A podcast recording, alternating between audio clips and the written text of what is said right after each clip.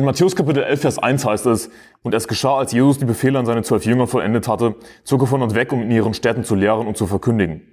Als aber Johannes im Gefängnis von den Werken des Christus hörte, sandte er zwei seiner Jünger und ließ ihm sagen, bist du derjenige, der kommen soll, oder sollen wir auf einen anderen warten?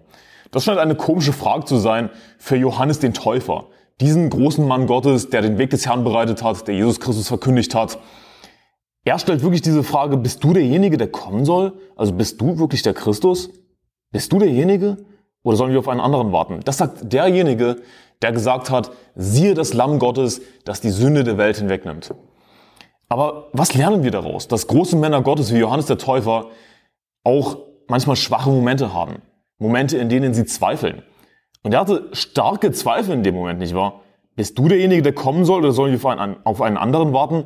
Er zweifelte in diesem Moment, Johannes der Täufer, dass Jesus wirklich der Christus ist. Eigentlich unvorstellbar.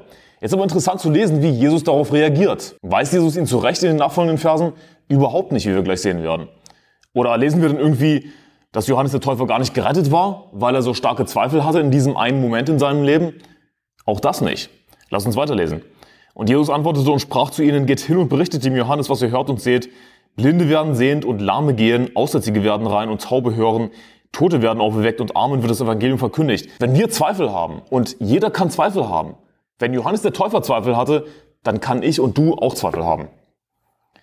Wenn wir Zweifel haben, dann brauchen wir wieder Verkündigung von anderen. Wir, was ich damit meine ist, wir brauchen andere Leute, die uns Gottes Wort zusprechen. Das, was uns als Menschen hilft. Natürlich könnten wir rein theoretisch einfach nur mit dem Heiligen Geist und der Bibel über die Runden kommen. Aber wir sind als Menschen für Gemeinschaft geschaffen, deswegen sollen wir eben regelmäßig zur Kirche gehen, unsere Versammlung nicht verlassen, wie es heißt, wie es einige zu tun pflegen, sondern einander ermahnen und das umso mehr, als ihr den Tag herannahen seht, weil wir es brauchen als Menschen, dass andere uns auch das Wort Gottes verkündigen. Natürlich könnten wir einfach nur selbst die Bibel lesen und durch den Heiligen Geist rein theoretisch alles verstehen, würden wir immer zu 100 Prozent im Heiligen Geist wandeln. Das ist auch, was die Bibel lehrt. Aber die Realität sieht so aus, dass wir es brauchen, dass andere uns das Wort Gottes verkündigen. Und das, was Jesus hier im Grunde genommen macht, er sagt den Jüngern des Johannes, geht hin und berichtet ihm Johannes, was ihr hört und seht. Blinde werden sehend und Lahme gehen, Aussätzige werden rein und Taube hören, Tote werden auferweckt und Arme wird das Evangelium verkündigt.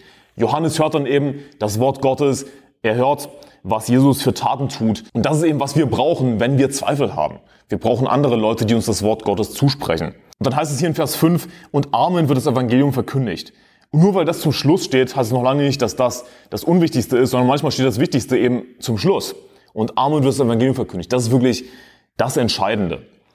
Nicht unbedingt die Zeichen und Wunder, wie ich im vorherigen Kapitel erklärt habe, die Zeichen und Wunder, wozu haben die gedient hauptsächlich, um das Wort Gottes zu bekräftigen, um die Verkündigung zu bekräftigen.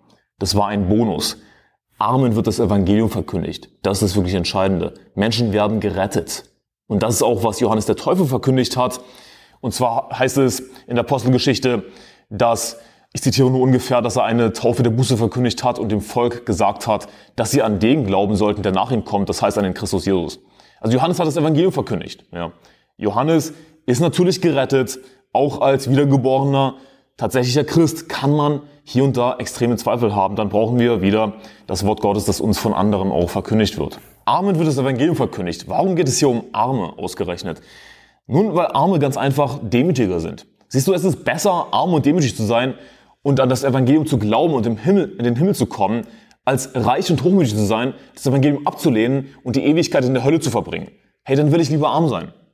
Arm und demütig zu sein ist besser als reich und hochmütig zu sein. Deswegen Armen wird das Evangelium verkündigt. Heißt das, dass nur Armen das Evangelium verkündigt werden sollte? Nein. Aber arme Leute, sprich demütige Leute, darauf läuft das hinaus, sind die Hauptzielgruppe, die gerettet werden. Wenn wir in einem, in einer reichen Nachbarschaft Seelengewinn gehen, so gut wie niemand wird gerettet. Es werden dort Leute gerettet, wo es hässlich aussieht, wo es arm aussieht, wo es demütig aussieht. Da werden Leute gerettet. Armen wird das Evangelium verkündigt. Die Bibel sagt auch in Jakobus Kapitel 2, Vers 5, Hört, meine geliebten Brüder, hat nicht Gott die Armen dieser Welt erwählt, dass sie reich im Glauben würden und Erben des Reiches, das er denen verheißen hat, die ihn lieben. Siehst du, du kannst reich sein in diesem Leben denken, du hast alles, aber du wirst alles verlieren, wenn du nicht an das Evangelium glaubst. Dann war alles sinnlos. Also lieber arm sein Und glückselig ist, wenn ich anschließend an mir, Matthäus Kapitel 11, Vers 6, als aber diese unterwegs waren, fing Jesus an, zu der Volksmenge über Johannes zu reden. Und dann predigt Jesus eben zu der Volksmenge über Johannes und sagt ausschließlich positive Sachen. Warum ist das so wichtig? Nun, weil wir in den Versen davor gelesen haben, dass Johannes eben diese extremen Zweifel hatte. Bist du derjenige, der kommen soll oder sollen wir auf einen anderen warten? Aber Jesus verkündigt dann nur Positives über Johannes den Täufer, um uns eben zu zeigen, nur weil jemand mal einen schwachen Moment hat, und das ist der einzige schwache Moment, von dem wir lesen von Johannes den Täufer. Nur weil jemand mal einen schwachen Moment hat, mal Zweifel hat, heißt es noch lange nicht, dass der einfach nutzlos ist, dass der einfach gar nichts ist. Ganz im Gegenteil, Johannes der Täufer, wie wir dann lesen, ist der größte, der von Frauen geboren ist, heißt es dann Vers 11, so kommen wir dann gleich noch. Johannes der Täufer war außerdem natürlich gerettet, ja. Siehst du, um gerettet zu bleiben, sozusagen, muss man nicht irgendwie einen besonders starken Glauben bewahren. Es reicht, wenn du einmal dein ganzes Vertrauen, deinen ganzen Glauben auf Jesus Christus gesetzt hast.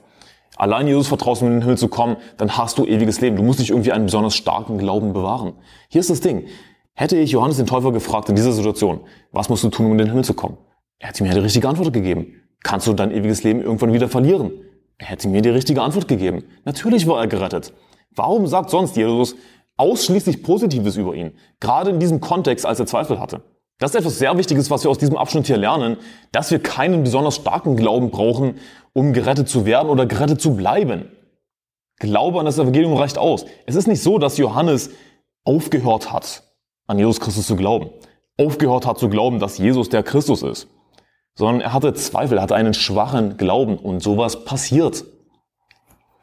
Die Bibel sagt in 2. Timotheus Kapitel 2, Vers 13, Glauben wir nicht, so bleibt er treu. Er kann sich selbst nicht verleugnen. Aber wenn man das im Kontext liest, dann geht es nicht darum, irgendwie, glauben wir nicht im Sinne von, wenn wir aufhören, an das Evangelium zu glauben, sondern im Kontext geht es um Versuchung, geht es um Trübsal, um Bedrängnis, um Gefangenschaft. Genauso wie in diesem Kontext hier, als Johannes eben, wie es in Vers 2 heißt, im Gefängnis von den Werken des Christus hörte. Johannes war in Bedrängnis. Er war in einer schwierigen Situation, in einer aussichtslosen Situation in seinem Leben, denn Herodes hat ihn gefangen genommen, ins Gefängnis bringen lassen, wegen Herodias, der Frau seines Bruders Philippus, denn Johannes hatte zu ihm gesagt, es ist dir nicht erlaubt, sie, sie zu haben. Also Johannes der Täufer hatte gegen Herodes gepredigt, gegen die Weltbeherrscher der Finsternis dieser Weltzeit gepredigt. Wenn wir das heutzutage tun, dann sagen Pseudochristen da draußen, oh, verkündigt das Evangelium, ja, verkündigt das Evangelium. Aber es gibt auch andere Sachen zu verkündigen. Und hat Jesus Johannes getadelt, dass er gegen Herodes gepredigt hat? Wofür er dann übrigens enthauptet wurde im Gefängnis? Hat Jesus ihn getadelt? Nein, er sagt nur Positives. Es ist, es, es gefällt Gott, Gerechtigkeit zu verkündigen, gegen Sünde zu predigen, gegen die Weltbeherrscher der Finsternis dieser Weltzeit da draußen zu predigen, wie Herodes zum Beispiel, diesen Ehebrecher. Gott gefällt das, Gott will das. Es gibt mehr als das Evangelium zu verkündigen. Und Johannes hat schwer dafür gelitten. Er war im Gefängnis und es war klar, dass er nicht mehr rauskommt.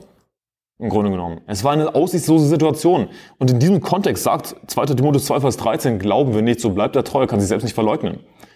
In diesem Kontext eben im Bedrängnis zu sein und die Hoffnung zu verlieren, dass Gott einen aus dieser Bedrängnis befreien kann. Leute verlieren die Hoffnung. Sie bekommen einen schwachen Glauben. Ihr Glaube bekommt einen Knacks. Das heißt nicht, dass sie aufhören, das Evangelium zu glauben. Natürlich hat Johannes immer noch an das Evangelium geglaubt. Er war natürlich gerettet. Wenn du einmal gerettet bist, dann bist du immer gerettet. Du bist versiegt mit dem Heiligen Geist auf den Tag der Erlösung. Du wirst nicht mehr an ein falsches Evangelium glauben oder irgendwie komplett aufhören zu glauben, dass Jesus der Christus ist. Er hatte einfach einen schwachen Glauben. Das ändert aber nichts an unserer Errettung. Es heißt in Vers 7, als aber diese unterwegs waren, die Jünger des Johannes, fing Jesus an, zu der Volksmenge über Johannes zu reden. Was seid ihr in die Wüste hinausgegangen zu sehen? Ein Rohr, das vom Wind bewegt wird? Also, seid ihr hinausgegangen in die, in die Wüste, um, um diesen Schwächling zu sehen? Das ist einfach ein Bild für einen, für einen Schwächling, für einen schwachen Prediger, der sich hin und her treiben lässt. Es heißt in Epheser Kapitel 4, Vers 14, damit wir nicht mehr Unmündige seien, hin und her geworfen und umhergetrieben von jedem Wind der Lehre, durch das betrügerische Spiel der Menschen, durch die Schlauheit, mit der sie zum Irrtum verführen. Wir sollen nicht diese, diese Leute sein, diese Schwächlinge als Christen allgemein. Besonders Johannes der Täufer war natürlich nicht so ein Schwächling. der sich hätte umhertreiben lassen, umherwerfen lassen von jedem Wind der Lehre. Er war nicht dieses Rohr, das vom Wind bewegt wird. Da kommt mal diese Lehre, dann macht er so, dann kommt mal diese Lehre, dann macht er so, sondern Johannes der Täufer war ein harter Prediger, er hatte feste Standpunkte, er war nicht dieses Rohr, das vom Wind bewegt wird. Da, da kommt jemand mit einer anderen falschen Lehre, dann macht er gleich so, dann klickt er gleich ein. Was seid ihr in die Wüste hinausgegangen zu sehen? Ein Rohr, das vom Wind bewegt wird? Oder was seid hinausgegangen zu sehen? Einen Menschen mit weichen Kleidern bekleidet? Sie, die welche weiche Kleider tragen, sind in den Häusern der Könige. Und heutzutage haben wir so viele Prediger, die Schwächlinge sind, die einfach mit jedem Wind der Lehre gehen, die sich hin und her werfen lassen, umhertreiben lassen und die weiche Kleider tragen. Und weiche Kleider, das klingt ein bisschen komisch heutzutage, was damit gemeint ist, ist ganz einfach luxuriöse, schöne Kleidung. Denn weiche Stoffe damals waren nicht die typischen Stoffe, sondern es waren teurere Stoffe, luxuriösere Stoffe. Der, das, was normale Leute damals getragen haben, das waren eher rauere Stoffe. Also, was seid ihr hinausgegangen zu sehen? Einen Menschen mit weichen Kleidern bekleidet? Die Antwort ist natürlich nein. Ihr seid hinausgegangen, um Johannes den Täufer zu sehen. Der ein rauer Typ war, der klare Standpunkte hatte, der ein harter Prediger war, hat sich nicht einfach hin und her werfen lassen, ist nicht mit jedem Wind der Lehre gegangen, hat nicht seine hübschen Kleider getragen. Und es gibt so viele Prediger heutzutage, die in weichen Kleidern daherkommen. Und du siehst einfach sofort, das ist ein Wohlstandsprediger, der predigt ein Wohlstandsevangelium. Der hat die Rolex und der hat den teuersten Anzug von was weiß ich, wie das heißt, Gucci oder keine Ahnung, denkt dir irgendwas aus. Der einfach komplett weltig ist. Der einfach, der natürlich Geld im Blick hat. Ja. Das, worauf es hinausläuft im Grunde genommen. Prediger, die um des Geldes willen predigen. So war Johannes der Täufer nicht. Johannes der Täufer war ein harter Mann. Ein Prediger, den Christen heutzutage nicht haben wollen. Ein hasserfüllter Prediger. Ein ganz schlimmer. Volksverhetzer wahrscheinlich sogar. Das heißt in Matthäus Kapitel 3, er aber Johannes hatte ein Gewand aus Kamelhaaren und einen ledernen Gürtel um seine Lenden und seine Speise waren Heuschrecken und wilder Honig. Und er hat in der Wüste gepredigt. Das war ein harter Mann. Das war ein rauer Typ. Ein, jemand, den Leute heutzutage nicht ertragen würden. Oder was seid ihr hinausgegangen zu sehen? Vers 9. Einen Propheten, ja, ich sage euch, einen, der mehr ist als ein Prophet. Denn dieser ist, der von dem geschrieben steht, siehe, ich sende meinen Boten vor deinem Angesicht her, der deinen Weg von dir, vor dir bereiten soll. Das ist ein Zitat aus Maleachi, Kapitel 3, Vers 1. Und das sehen wir dann auch nochmal in Vers 14. Also kommen wir dann noch, dass Johannes der Täufer Elia war. Im spirituellen Sinn, er war natürlich nicht wirklich der Prophet Elia aus dem Alten Testament, sondern es heißt in Lukas Kapitel 1, Vers 17, dass er in der Kraft des Elia gekommen ist. Er wird mit Elia verglichen. Denn Elia war auch ein extrem rauer Prediger, ein extrem rauer Typ, der hart gepredigt hat. Und das sind biblische Vorbilder, ja. Harte Prediger. Nicht Schwächlinge, die mit jedem Winter Lehre gehen, die den Leuten erzählen, was sie hören wollen, im Grunde genommen. Die in weicher, schöner Kleidung daherkommen. Sie haben immer die neuesten Anzüge oder irgendwie die neuesten Nikes oder was auch immer. Und da denke ich auch an, so Jugendprediger, die Jugendgottesdienste halten. Die haben, dann, die haben dann ihre Skinny Jeans und ihre tollen Nikes. Und du siehst einfach sofort, das ist alles, worauf die aus sind. Einfach stylisch daherzukommen. Und die Predigten sind so schwach, die Predigten sind so flach, geht irgendwie 15 Minuten maximal und fertig. Aber gut, das heißt weiter in Vers 11, wahrlich sage euch, unter denen, die von Frauen geboren sind, ist kein größerer aufgetreten als Johannes der Täufer, doch der Kleinste im Reich der Himmel ist größer als er. Und das ist so wichtig, das zu sehen im Kontext dessen, dass Johannes eben im Gefängnis war und diese Zweifel hatte.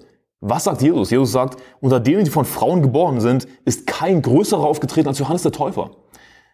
Doch der Kleinste im Reich der Himmel ist größer als er. Was meint Jesus damit, wenn er sagt, der Kleinste im Reich der Himmel ist größer als er? Und warum sagt Jesus überhaupt, unter denen, die von Frauen geboren sind? Ich meine, ist nicht jeder von Frauen geboren? Aber hier ist das Ding, wenn wir im Reich der Himmel sein werden, wenn Jesus unsere sterblichen Leiber auferweckt und wenn wir im Reich der Himmel sein werden, dann werden wir nicht mehr von Frauen geboren sein. Unsere Leiber, unsere Körper werden auferweckt. Es wird gesät ein natürlicher Leib, es wird auferweckt ein geistlicher Leib und Gott wird unsere Leiber verwandeln, sagt die Bibel. Das heißt, ja, wir werden auferstehen, unsere Leiber werden buchstäblich auferstehen, aber sie werden verwandelt und es werden geistliche Leiber. Also der neue Leib, der verwandelte Leib, den wir in der Auferstehung bekommen werden, das wird kein Leib mehr sein, der von Frauen geboren ist, sondern dieser Leib wird dann zu 100% aus Gott geboren sein. Was ist jetzt bisher aus Gott geboren? Ist das, was du hier siehst, dieser Anselm, mein Fleisch aus Gott geboren? Nein. Als ich gerettet wurde, hat sich an meinem äußeren Erscheinungsbild nichts geändert, hat sich an meinem Fleisch nichts geändert.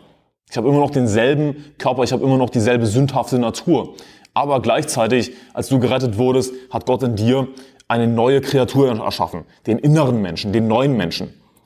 Dein Geist wurde gerettet. Dein Geist ist aus Gott geboren. Dein Fleisch ist noch nicht aus Gott geboren. Dein Fleisch ist immer noch von Frauen geboren. Dein Fleisch ist immer noch zu 100 Prozent rein biologisch von dieser Erde, aus dieser Natur. Nur dein Geist ist aus Gott geboren. Dein Geist kommt sofort in den Himmel, wenn du stirbst. Dein Leib, den du hast, der wird verrotten. Gott wird ihn aber auferwecken, wird ihn verwandeln. Es wird ein geistlicher Leib daraus. Ein Leib, der zu 100% aus Gott geboren ist. Sodass wir dann im Reich der Himmel, wenn unsere Leiber auch auferstanden sind, zu 100% aus Gott geboren sein werden und nicht mehr von Frauen geboren sind. Unter denen, die von Frauen geboren sind, ist kein größerer aufgetreten als Johannes der Täufer. Also, was sagt Jesus damit? Unter denen, die zu Johannes Lebzeiten auf dieser Erde gelebt haben, war Johannes der Größte zu seinen Lebzeiten. Doch der Kleinste im Reich der Himmel ist größer als er.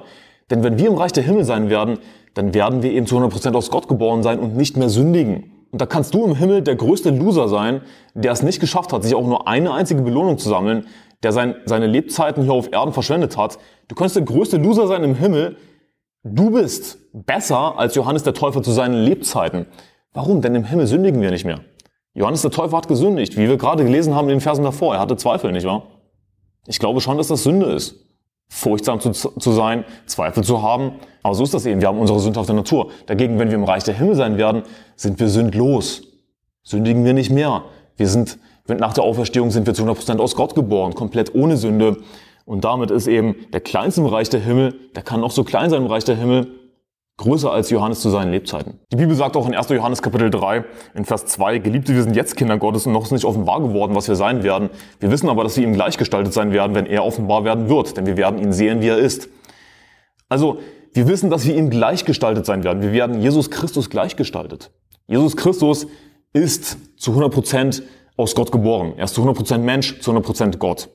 Denn wie wurde er geboren? Wie wurde er gezeugt? Er wurde vom Heiligen Geist gezeugt. Deswegen ist er zu 100% Gott und zu 100% Mensch. Dagegen wir, unser Leib, unsere Leiber sind jetzt immer noch zu 100% menschlich, nicht aus Gott geboren. Aber wir werden Jesus gleichgestaltet werden. Wenn er offenbar werden wird, denn wir werden ihn sehen, wie er ist, und jeder, der diese Hoffnung auf ihn hat, reinigt sich gleich, wie auch er rein ist. Jeder, der die Sünde tut, der tut auch die Gesetzlosigkeit und die Sünde ist die Gesetzlosigkeit. Und ihr wisst, dass er erschienen ist, um unsere Sünden hinwegzunehmen und in ihm, in Jesus ist keine Sünde. Wer in ihm bleibt, der sündigt nicht. Wer sündigt, der hat ihn nicht gesehen und nicht erkannt.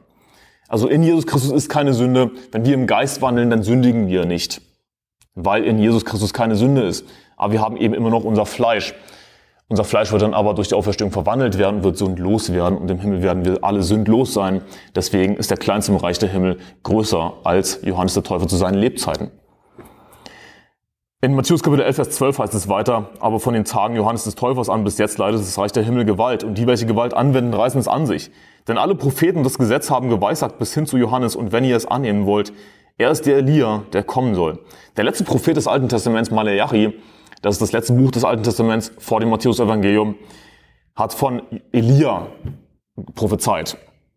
Und dabei geht es nicht um den Elia des Alten Testaments, sondern das bezieht sich eben auf Johannes den Täufer, wie ich vorher schon gesagt habe. Wir haben auch in Vers 10 gelesen, denn dieser ist, von dem geschrieben steht, siehe, ich sende meinen Boten vor deinem Angesicht her, der deinen Weg vor dir bereiten soll. Ein Zitat aus Maleachi Kapitel 3. Lass mich das aufschlagen. Da heißt es außerdem in Maleachi Kapitel 3, in Vers 23, siehe, ich sende euch den Propheten Elia, ehe der große und furchtbare Tag des Herrn kommt und er wird das Herz der Väter den Kindern und das Herz der Kinder wieder ihren Vätern zuwenden, damit ich bei meinem Kommen das Land nicht mit dem Band schlagen muss. Und wir lesen dann in Lukas Kapitel 1, Vers 17, und er wird vor ihm hergehen im Geist und der Kraft Elias, um die Herzen der Väter umzuwenden zu den Kindern und die Ungehorsamen zur Gesinnung der Gerechten, um dem Herrn ein zugerüstetes Volk zu bereiten. Und wie du schon siehst wahrscheinlich, ist das ein Zitat eindeutig aus Malachi Kapitel 3. Aber Gott hat hier eine Information hinzugefügt, nicht wahr? Das heißt, er wird vor ihm hergehen im Geist und in der Kraft Elias. Also, es ist nicht so, dass Johannes wirklich Elia war, buchstäblich, sondern er ist in der Kraft Elias gekommen. Aber was interessant ist, dass Johannes, als er gefragt wird von den Pharisäern, ob er der Elia ist, der kommen soll, ist verneint. Das heißt, Johannes hat unwissentlich alttestamentliche Prophezeiung erfüllt. Denn die Bibel sagt eindeutig, ja, wir haben das hier gelesen, dass er der, der Elia ist, der kommen soll. Er war der Elia, der kommen soll. Er ist in der Kraft des Elia gekommen, hat den Weg des Herrn bereitet, Jesus Christus verkündigt. Aber er hat es unwissentlich getan. Er hat einfach seinen geistlichen Job erfüllt und dabei unwissentlich biblische Prophetie erfüllt. Matthäus Kapitel 11, Vers 15, da heißt es, wer Ohren hat zu hören, der höre. Da kann man sich denken, ja gut, jeder hat doch Ohren zum Hören. Natürlich haben wir alle diese Sinnesorgane, Ohren. Was Jesus damit meint, ist zum einen, dass seine Botschaft an und für sich allen Menschen gilt. Die Bibel ist für alle da, denn jeder hat Ohren, buchstäbliche Ohren zum Hören. Also Gottes Wort soll natürlich allen Menschen verkündigt werden. Das ist ein Aspekt. Aber es geht hier vielmehr um eine geistliche Sache, denn jeder, nicht jeder hat Ohren zum Hören im geistlichen Sinne. Denn wir lesen auch in Matthäus Kapitel 13 in Vers 15, denn das Herz dieses Volkes ist verstockt und mit den Ohren hören sie schwer und ihre Augen haben sie verschlossen, dass sie nicht etwa mit den Augen sehen, mit den Ohren hören, mit dem Herzen verstehen und sich bekehren und ich sie heile. Aber glückselig sind eure Augen, dass sie sehen und eure Ohren, dass sie hören. Denn wahrlich sage euch, viele Propheten Gerechte haben zu sehen begehrt, was ihr seht und haben es nicht gesehen und zu hören, was ihr hört und haben es nicht gehört. Also natürlich haben wir alle diese Sinnesorgane, aber es geht hier vielmehr um eine geistliche Angelegenheit. Nicht jeder hat Ohren zu hören im geistlichen Sinne. Es gibt Leute, die werden ihre Ohren sozusagen verschließen. Das heißt nicht, dass sie unbedingt so machen, la la la, sondern das heißt, dass sie nicht offen sind für geistliche Dinge, dass sie das Evangelium ablehnen, dass sie die Predigt Jesu Christi ablehnen und sie haben keine Ohren zu hören. Und das ist einfach manchmal, was wir akzeptieren müssen beim Seelengewinn. Wenn jemand nicht gerettet wird, wird, okay, er hatte wahrscheinlich keine Ohren zu hören. Er hatte kein offenes Ohr im geistlichen Sinne für geistliche Dinge.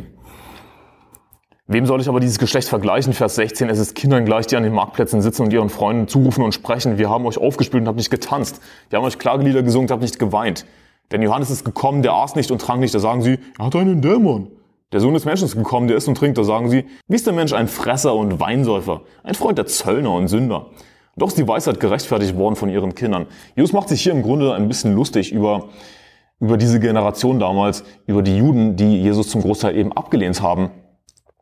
Und er, er zeigt auf, wie, wie kindisch sie waren. Sie sind wie Kinder, die nicht das bekommen, was sie wollen. Johannes ist gekommen, der aß nicht und trank nicht, da sagen sie, hat ein Dämon. Der Sohn des Menschen ist gekommen, der isst und trinkt. Da sagen sie, wie ist der Mensch ein Fresser und Weinsäufer, ein Freund der Zöllner und Sünder? Okay, ihr wollt nicht Johannes, aber ihr wollt auch nicht Jesus. Was wollt ihr dann? Wie unzufriedene Kinder, die nicht wissen, was sie wollen. Nee, das will ich nicht, das will ich auch nicht. Okay, was willst du dann? Siehst du, sie waren für Johannes den Täufer nicht offen. Logischerweise waren sie auch nicht für Jesus Christus offen, denn Johannes hat Jesus Christus verkündigt. Und es ist einfach kindisch, wie sie reagiert haben. Und Jesus macht sich hier im Grunde genommen lustig über sie. Und doch ist die Weisheit gerechtfertigt worden von ihren Kindern. Was meint Jesus damit? Ihre Kinder, damit sind die Kinder der Weisheit gemeint. Die Weisheit ist gerechtfertigt worden von den Kindern der Weisheit. Das ist im Grunde genommen eine sehr subtile Art und Weise zu sagen, ihr seid Idioten. Denn überleg mal, Jesus sagt dadurch im Grunde genommen, wenn er sagt, und doch ist die Weisheit gerechtfertigt worden von ihren Kindern, er sagt dadurch, ihr seid nicht die Kinder der Weisheit. Und was ist, wenn du kein Kind der Weisheit bist? dann bist du ein Kind der Dummheit. Also, so ich das verstehe, ist das eine sehr subtile Art und Weise zu sagen, ihr seid Idioten. Die Weisheit ist gerechtfertigt worden von ihren Kindern. Ihr seid nicht Kinder der Weisheit. So kindisch, wie ihr, ihr daherkommt. Johannes den Teufel wollt ihr nicht, Jesus wollt ihr nicht. Was wollt ihr dann? Ihr seid wie unzufriedene Kinder, die nicht wissen, was sie wollen. Das will ich nicht, das will ich auch nicht. Idioten. Da fing er an, Vers 20, die Städte zu schelten, in denen die meisten seiner Wundertaten geschehen waren, weil sie nicht Buße getan hatten. Wehe dir Korasin, wehe, wehe dir Bethsaida, denn wenn in Tyrus und Zidon die Wundertaten geschehen wären, die bei euch geschehen sind, so hätten sie längst in Sack und Asche Buße getan. Doch ich sage euch, es wird Tyrus und Zidon erträglicher gehen im Tag des Gerichts als euch. Und du Kapernaum, die du bis zum Himmel erhöht worden bist, du wirst bis zum Totenreich hinabgeworfen werden. Denn wenn in Sodom die Wundertaten geschehen wären, die bei dir geschehen sind, es würde noch heutzutage stehen. Doch ich sage euch, es wird im Land Sodom erträglicher gehen im Tag des Gerichts als dir. Es wird im Land Sodom erträglicher gehen am Tag des Gerichts als Kapernaum, einer Stadt Israels. Die Juden, die zur Hölle fahren, die werden es schlimmer haben in der Hölle als Sodom, ohne dass sie unbedingt alle Sodomiter sind. Sie werden es schlimmer haben. Warum? Weil ihnen Jesus Christus verkündigt wurde, weil Jesus Christus gekommen ist er hat, er hat die Wundertaten getan. Ja. Jesus sagt hier, der fing an, die Städte zu schalten, in denen die meisten seiner Wundertaten geschehen waren, weil sie nicht Buße getan hatten. Ich meine, sie hatten die Chance ihres Lebens umzukehren, an den Herrn Jesus Christus zu glauben, an ihren Messias. Sie hatten die Chance ihres Lebens, Eine Chance, die Sodom nicht bekommen hat. Eine Chance, die Tyrus und Sidon nicht bekommen haben. Und sie haben das abgelehnt. Hey, ihr werdet es schlimmer haben als Sodom. Ihr werdet einen ganz speziellen Platz haben in der Hölle. Und woran mich das erinnert, ist 2. Petrus Kapitel 2, Vers 20. Da heißt es nämlich in 2. Petrus Kapitel 2, Vers 20, denn wenn sie durch die Erkenntnis des Herrn und Retters Jesus Christus den Befleckungen der Welt entflohen sind, aber wieder darin verstrickt und überwunden werden, so ist der letzte Zustand für sie schlimmer als der erste. Denn es wäre für sie besser, dass sie den Weg der Gerechtigkeit nie erkannt hätten, als dass sie, nachdem sie ihn erkannt haben, wieder umkehrten, hinweg von dem ihnen überlieferten heiligen Gebot. Und ja, mir ist klar, dass es hier im Kontext um Verworfene geht. Das heißt nicht, dass jeder Jude verworfen ist. Das heißt nicht, dass die Israeliten damals alle verworfen waren. Aber ich würde sowohl sagen, dass sowohl damals als auch im heutigen Staat Israel die meisten Verworfenen existieren. Denn das Judentum, das es heutzutage als Judentum bezeichnet wird, ist die antichristlichste Religion schlechthin. Wenn ein Kind aufwächst mit dieser Religion, gute Nacht. Das ist so traurig. Das heißt nicht, dass Juden gar nicht mehr gerettet werden können. Es gibt diese Ausnahmen natürlich, dass Juden gerettet werden. Preis den Herrn dafür. Aber sie wachsen leider mit einer, mit der antichristlichen Religion überhaupt auf, die Jesus buchstäblich lästert. Beim Namen lästert, ekelhafteste Dinge sagt, zur Hölle mit diesem Drecksjudentum. Was für eine Drecksreligion. Es wäre für sie besser, dass sie den Weg der Gerechtigkeit nie erkannt hätten. Dieses Prinzip aber, das trifft so super zu auf Matthäus Kapitel 11 in Vers 24, es wird dem Land Sodom erträglicher gehen am Tagesgericht als dir. Es wäre für sie besser gewesen, hätte Jesus nicht die Wundertaten getan. Denn sie werden es schlimmer haben in der Hölle als Sodom sogar. Aber Jesus ist verherrlicht dadurch, dass, sie, dass er die Wundertaten getan hat. Gott ist verherrlicht dadurch. Gott hat sie geliebt. Gott hat ihnen Chancen gegeben, nicht wahr? Gott ist verherrlicht dadurch, Gott ist gerecht. Gott ist aber auch verherrlicht dadurch, dass sie einen besonderen Platz haben in der Hölle. Gott ist gerecht. Dann heißt es weiter in Vers 25, zu jener Zeit begann Jesus und sprach, ich preise dich, Vater, Herr des Himmels und der Erde, dass du dies vor den Weisen und Klugen verborgen als den Unmündigen offenbart hast. Ja, Vater, denn so ist es wohlgefällig gewesen vor dir. Alles ist mir von meinem Vater übergeben, übergeben worden und niemand erkennt den Sohn als nur der Vater und niemand erkennt den Vater als nur der Sohn und der, welchen der Sohn es offenbaren will. Sprich, es braucht eine göttliche Intervention, damit jemand gerettet wird.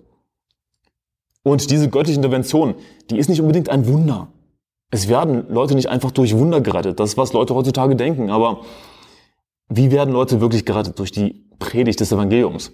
Demnach kommt der Glaube aus der Verkündigung, die Verkündigung aber durch Gottes Wort, sagt die Bibel in Römer Kapitel 10, Vers 17. Es braucht eine göttliche Intervention, die Seelengewinn ist. Ja? Wenn wir das Evangelium predigen mit dem Heiligen Geist, dann wirkt der Heilige Geist eine Person. Und ohne Gottes Wirken kann jemand aber nicht gerettet werden. Ich meine, niemand erkennt den Vater als nur der Sohn. Und der, welchem der Sohn es offenbaren will. Und Calvinisten würden diesen Vers wahrscheinlich gern verdrehen. Dann irgendwie sagen, ja siehst du, Gott will nicht alle Menschen retten. Denn es heißt ja hier, niemand erkennt den Vater als nur der Sohn. Und der, welchem der Sohn es offenbaren will. Siehst du, Jesus muss es auch wollen. Siehst du, Gott will nicht, dass alle Menschen gerettet werden. Aber warte mal, da gab es diesen eindeutigen Vers, welcher will, dass alle Menschen gerettet werden, zur Erkenntnis der Wahrheit kommen. Natürlich Calvinisten, sie kommen dann mit ihrer Philosophie und menschlichen Logik. Ja, aber Gott ist allmächtig, also wenn Gott will, dass alle Menschen gerettet werden, wenn es wirklich Gottes Wille wäre, ja, dann würden alle Menschen gerettet werden. Aber weil nicht alle Menschen gerettet werden, ist das nicht Gottes Wille. Was für ein Schwachsinn. Das, was wir eigentlich daraus lernen, welcher will, dass alle Menschen Gott, das, welcher will, dass alle Menschen gerettet werden zur Erkenntnis der Wahrheit kommen. Was wir eigentlich daraus lernen, ist, dass Gottes Wille nicht immer Realität wird. Es werden nicht alle Menschen gerettet. Das ist aber Gottes Wille. Wenn ein Mensch nicht gerettet werden will, dann kommt Gottes Wille nicht zustande, dass dieser Mensch gerettet wird. Logischerweise. Das ist kein Widerspruch oder irgendwas, aber Calvinisten wollen der Bibel ihre Philosophie überstülpen. Aber hier ist ein interessanter Vers in diesem Kontext. Johannes Kapitel 12, Vers 32 sagt, und ich, wenn ich von der Erde erhöht bin, werde alle zu mir ziehen. So, Jesus muss dich ziehen. Jesus muss den Menschen ziehen, damit er gerettet wird. Richtig, aber was sagt Jesus? Wenn ich von der Erde erhöht bin, werde, werde ich alle zu mir ziehen. Nicht manche, nicht viele, nicht wenige, sondern alle, sagt die Bibel. Also dieser Vers, Vers 27, lehrt nicht irgendwie diesen Calvinismus von wegen Gott will nicht, dass alle Menschen gerettet werden. Jesus ist nicht für alle Menschen gestorben. Überhaupt nicht. Vers 28, kommt her zu mir alle, die ihr mühselig und beladen seid, so will ich euch erquicken. Nehmt auf euch mein Joch und lehrt von mir, denn ich bin sanftmütig und von Herzen demütig, so werdet ihr Ruhe finden für eure Seelen. Denn mein Joch ist sanft und meine Last ist leicht. Was für schöne Verse, die gerne zitiert werden, nicht wahr? Aber was den Leuten nicht auffällt, ist, dass Jesus nicht einfach unsere Lasten uns abnimmt, sondern wir gehen von einer Last zur anderen und so werden wir Ruhe finden für eure Seelen. Denn achte darauf, was hier steht.